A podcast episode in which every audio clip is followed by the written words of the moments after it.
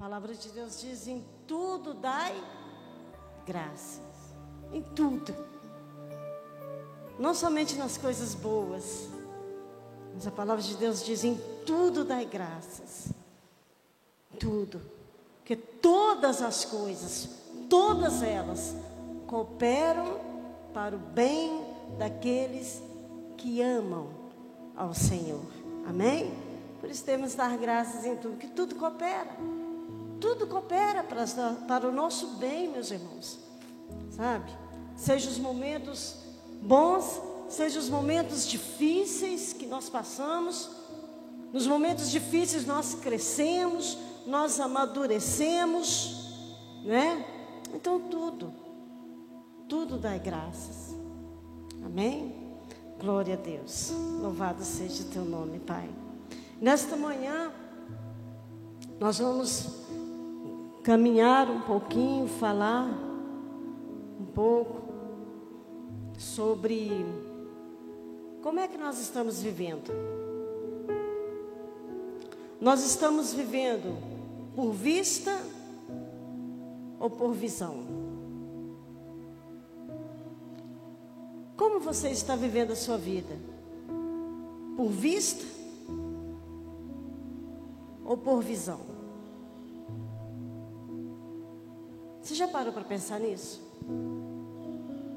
Como nós estamos, como você está vendo, como nós estamos vivendo a nossa vida? Porque Deus ele nos chama para vivermos por fé. E eu quero que você fique de pé agora no seu lugar. Em nome do Senhor Jesus, fique de pé. E eu quero que você abra sua Bíblia agora no livro de Hebreus.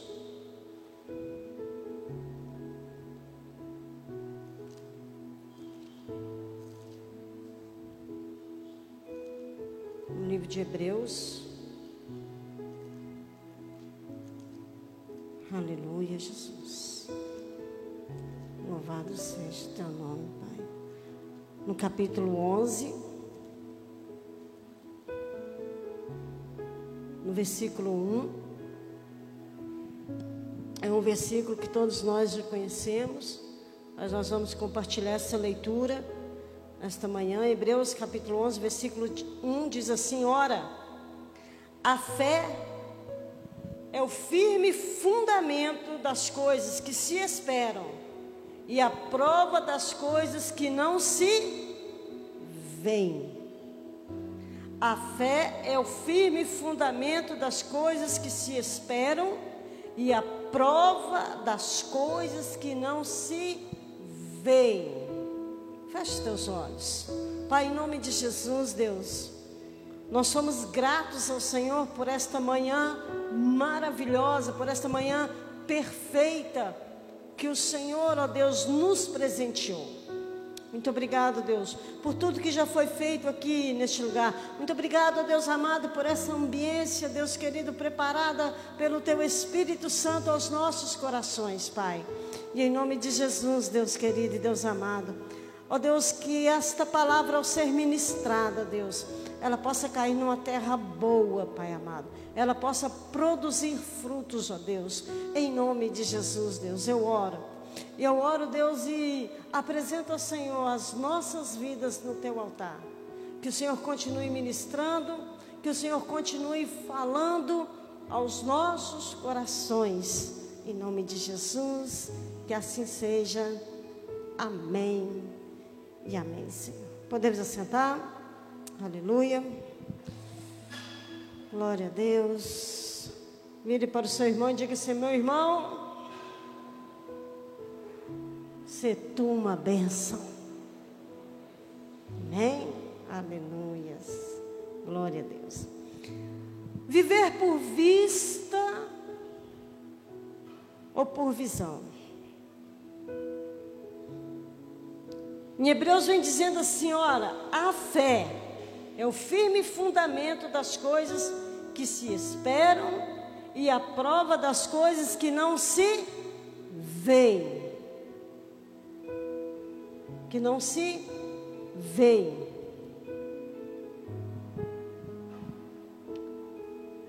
O Senhor Deus, então, Ele nos chamou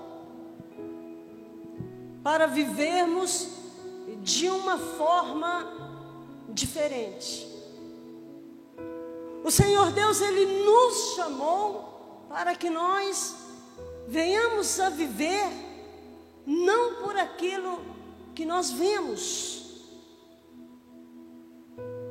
porque a nossa visão ela é limitada. O que as nossas vistas veem alcança muito pouco. E Deus ele vem dizendo assim para nós, olha, eu não vos chamei para que vocês vivam por aquilo que vocês estão vendo. Mas eu vos chamei para aquilo que vocês creem por fé, por visão.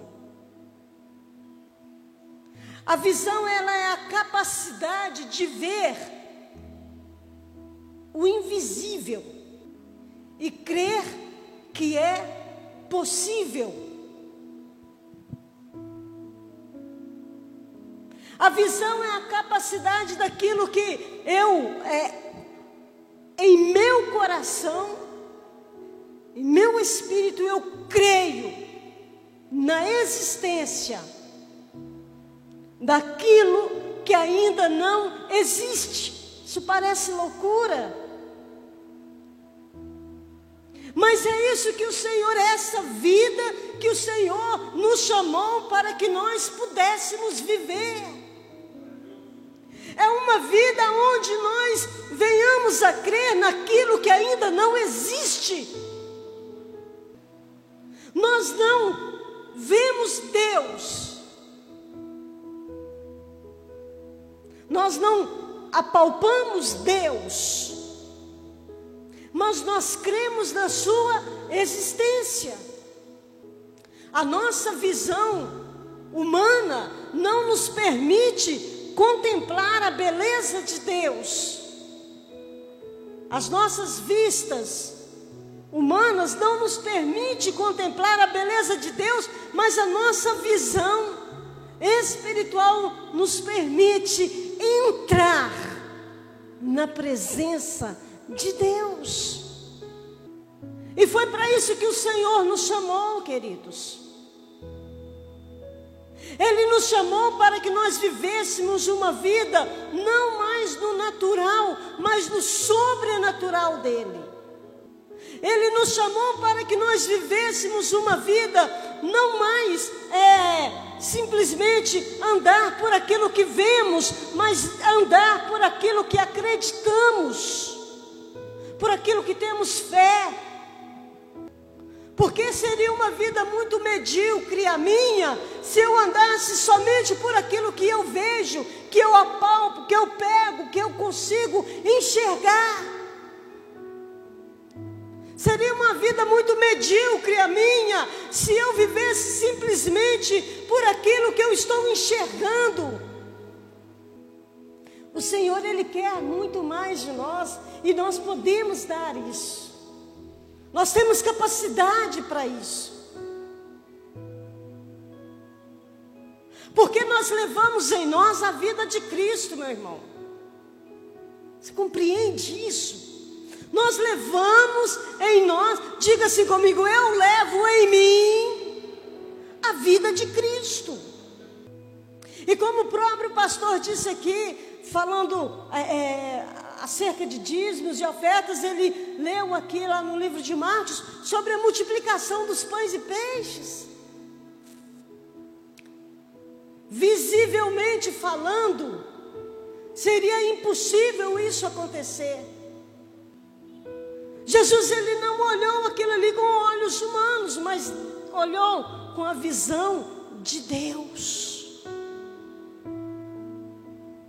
E nós temos esta visão de Deus. Nós precisamos crer. Segundo aos Coríntios, no capítulo 5, 2 Coríntios capítulo 5, no versículo 7, o apóstolo, o apóstolo Paulo vem dizendo assim: Porque andamos por fé e não por vista. Andamos. Quem andamos? Nós, os escolhidos do Senhor. Quem andamos? Nós, a igreja do Senhor.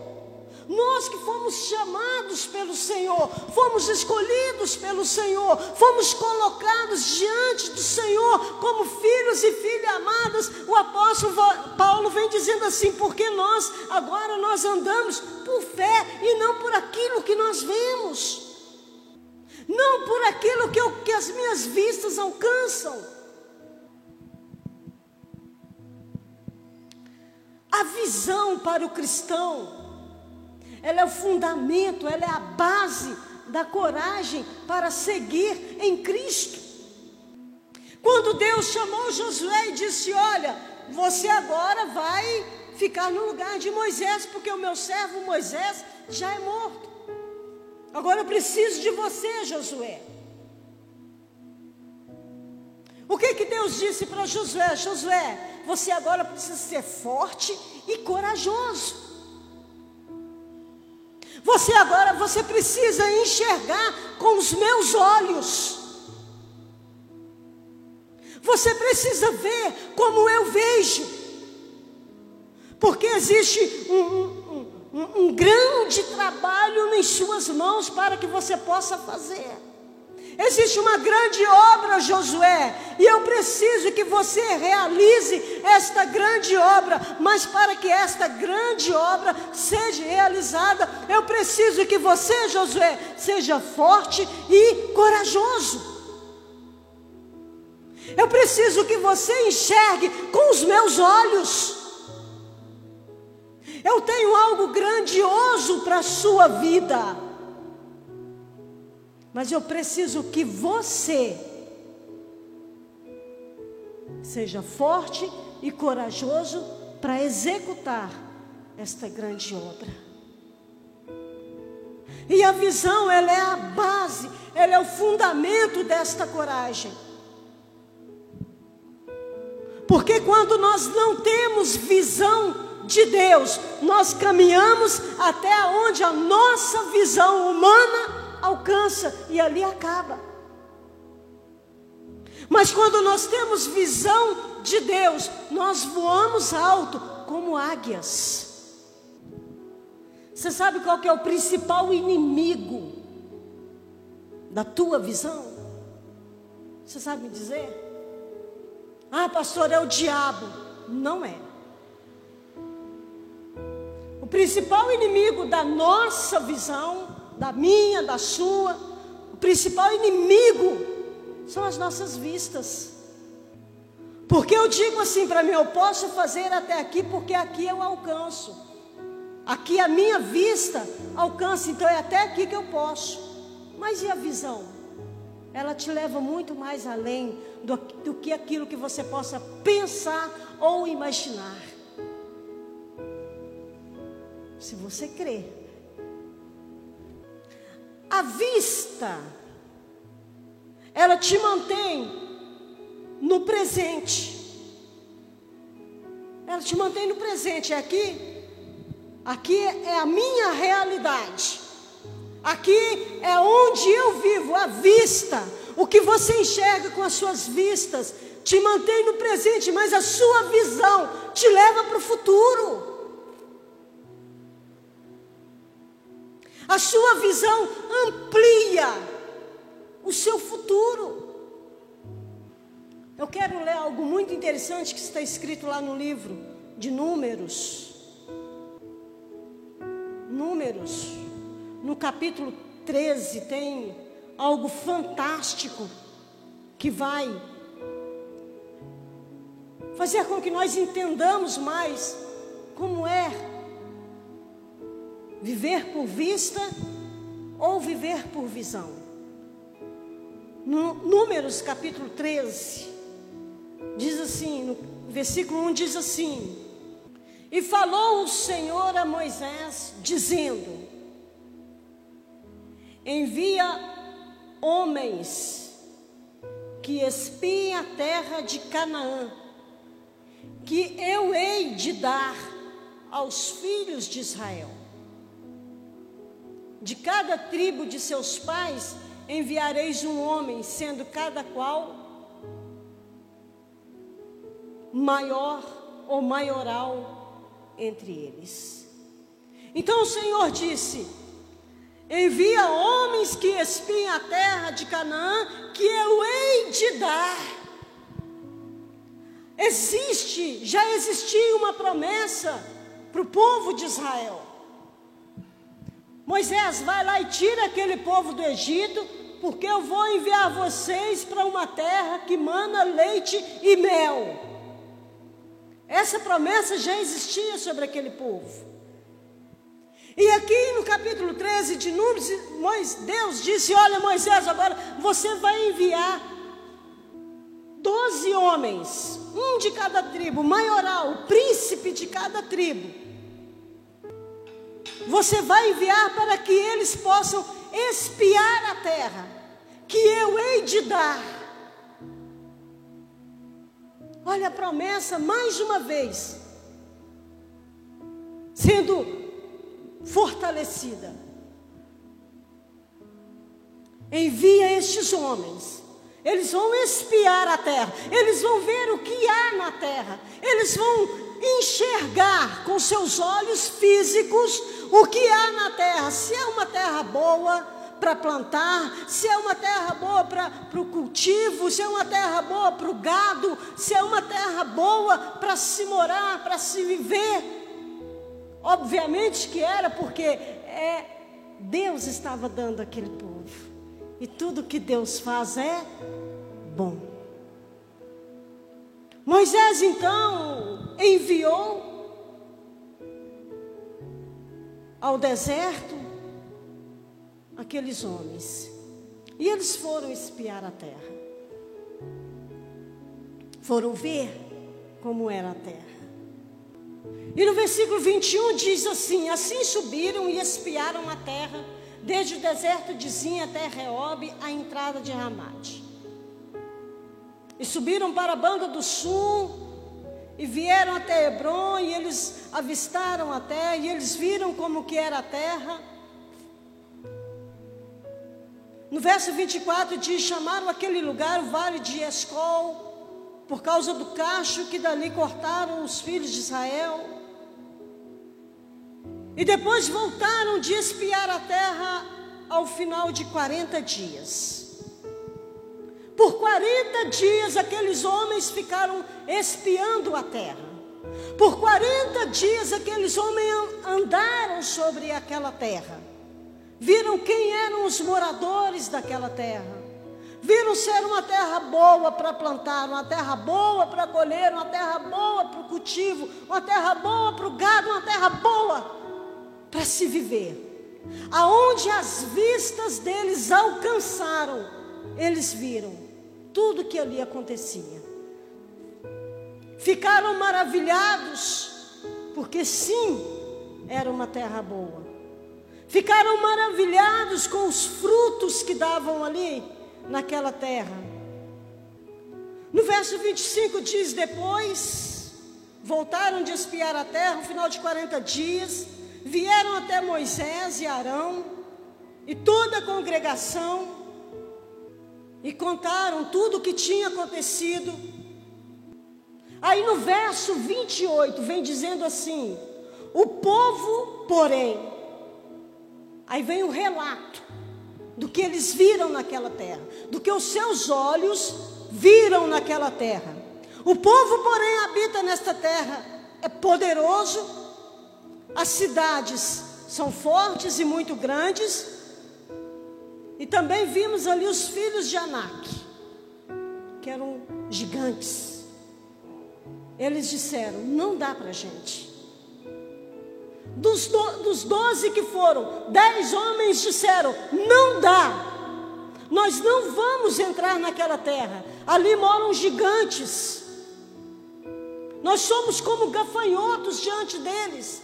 Ou seja, se nós entrarmos naquela terra, eles vão nos esmagar.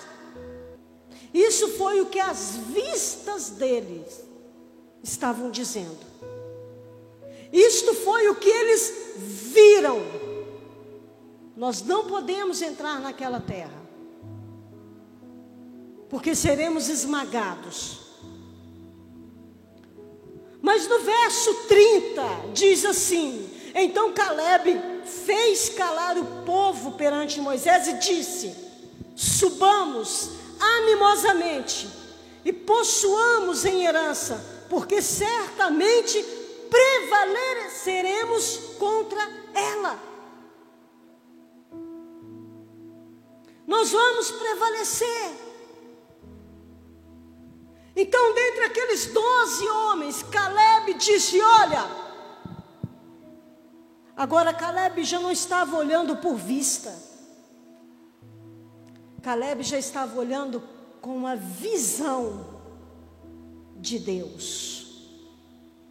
Porque se Caleb fosse olhar por vista, por vista, ele também poderia dizer: é, realmente não dá, Moisés, vamos voltar, vamos retroceder, porque esse negócio aqui vai dar ruim para a gente. Se a gente entrar, vai dar ruim.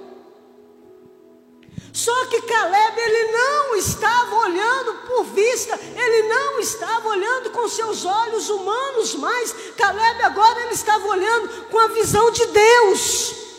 Caleb entendeu que não eram eles que iriam ali naquela terra e iriam possuir aquela terra por eles mesmos, mas Caleb entendia agora que havia sobre o povo de Israel uma promessa e Caleb disse: Olha, se o Senhor nos enviar, o Senhor será conosco. Meu querido, deixa eu te dizer uma coisa: quando o Senhor te chamou, quando o Senhor pegou você pela sua mão, quando o Senhor te tirou das trevas, do lamaçal do pecado, aonde nós vivíamos e nos colocou no reino do Filho, do seu amor, e Ele disse: Vai, e quando Ele disse: Vai, Ele disse: Olha, você não vai estar sozinho, nunca eu estarei sempre com você. Entenda isso, queridos. Deus tinha uma promessa para Israel. Deus disse: Olha, manda esse povo espiar a terra. O povo foi, os homens foram espiar aquela terra. Dez voltaram com uma visão, com uma visão somente deles, somente aquilo que eles viram. Mas dois voltaram com a visão de Deus. Você prefere ser os dez ou você prefere ser os dois? Porque quando nós olhamos com a visão de Deus, nós conquistamos territórios. Quando nós olhamos com a visão de Deus, a situação ao nosso redor pode estar nos dizendo o seguinte: olha, você vai ser esmagado. Não vai não. Não entra não que é fria, não faz isso não. Mas quando nós olhamos com os olhos de Deus, nós entendemos não. Eu vou porque existe uma promessa sobre a minha vida e eu vou tomar posse dela. Visão de Deus. Aquele que olha com a visão de Deus acredita na promessa e toma posse. E a Bíblia continua dizendo aqui: no verso 32, infamaram a terra, que, que tinham espiado perante os filhos de Israel, dizendo: A terra pelo qual passamos a espiar é terra, isso aí são os dez que estavam dizendo, é terra que consome os seus moradores, e todo o povo que vive no meio dela são homens de grande estatura, ou seja, são gigantes. No verso 33 diz: Também vimos ali gigantes, filhos de Anak, descendentes dos gigantes, e éramos aos nossos olhos como gafanhotos, e assim também éramos aos seus olhos. Ou seja, quando aquele povo olhou por vista, somente por vista, eles entenderam o seguinte: eles estão nos vendo como gafanhotos, e nós também nos vemos como gafanhotos. Assim como nós nos vemos, assim nós somos. Você entendeu isso? Assim como nós nos vemos, assim nós somos. Além daquele povo entender que eles eram vistos como gafanhotos, eles se viam como gafanhotos. Então, se eles se viam como gafanhotos, eles iam agir como? Pode responder para mim? Gafanhotos. É assim. Como que você se vê nesta manhã? Como que você se vê, se autoavalia nesta manhã? Como aquele que pode recomeçar e fazer algo novo? Ou como aquele que ah, não acredito mais em recomeço, vou viver da mesma forma ao qual eu estava vivendo. Tá bom assim. Não precisa melhorar, não. Quando alguém me pergunta assim, pastora, está tudo bem? Está tudo ótimo, mas tem muito espaço para melhorar. Tem espaço para melhorar aí, irmãos? Tem, não tem? Vamos ver com a visão de Deus, queridos. Pastora, mas não é fácil. Viver por fé não é fácil. Viver com a visão de Deus não é fácil. Concordo. Pode não ser fácil, mas é possível. No verso 14, no, no versículo 14, 6 e 7, 6 e 7 diz assim: E Josué, filho de Num, e Caleb, filho de Jefoné, dos que espiaram a terra, rasgaram seus vestidos e falaram a toda a congregação dos filhos de Israel, dizendo: A terra pelo meio do qual passamos a espiar, a espiar é terra muito boa. Verso 8: Se o Senhor se agradar de nós, então nos porá nesta terra e nos dará terra que mana leite e mel. Tão somente não sejais rebeldes contra o Senhor, e não temais o povo desta terra, porque são eles nosso pão. Retirou-se deles o seu amparo, e o Senhor é conosco. Não temais. Não temais. Não confie nos seus olhos. Confie na sua visão. Olhe para frente, olhe para o alvo. Aqueles homens viram tudo o que os dez viram, só que aqueles dois, eles não confiaram na sua visão, mas eles não confiaram nas suas vistas, mas eles confiaram na sua visão. Eles não confiaram naquilo que eles estavam enxergando, mas eles entendiam que tinha uma promessa de Deus sobre a vida deles. E Deus é aquele que é fiel e justo para cumprir cada uma de suas promessas na vida daquele que crê, daquele que confia, daquele que acredita. Vamos parar de viver do passado. Vamos parar de querer enxergar o passado. Porque o que passou eu já não posso fazer mais nada. Mas nós temos que enxergar o futuro. Com a visão de Deus. O que é que Deus tem colocado nas suas mãos para fazer? Faça. Faça. Se ele colocou uma semente na sua mão, não vejo uma semente, mas já vejo uma floresta. É assim que Deus quer que nós andemos, meus irmãos. Não por vista, mas por visão. Não por aquilo que enxergamos, mas por aquilo que cremos. Ei, levanta.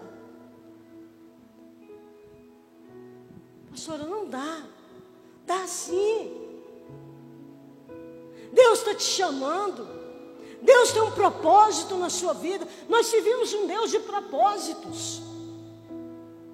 Você não está aqui à toa, aleatoriamente. Não tenho nada que fazer. Ah, não tenho nada que fazer. Eu vou para a igreja. Não.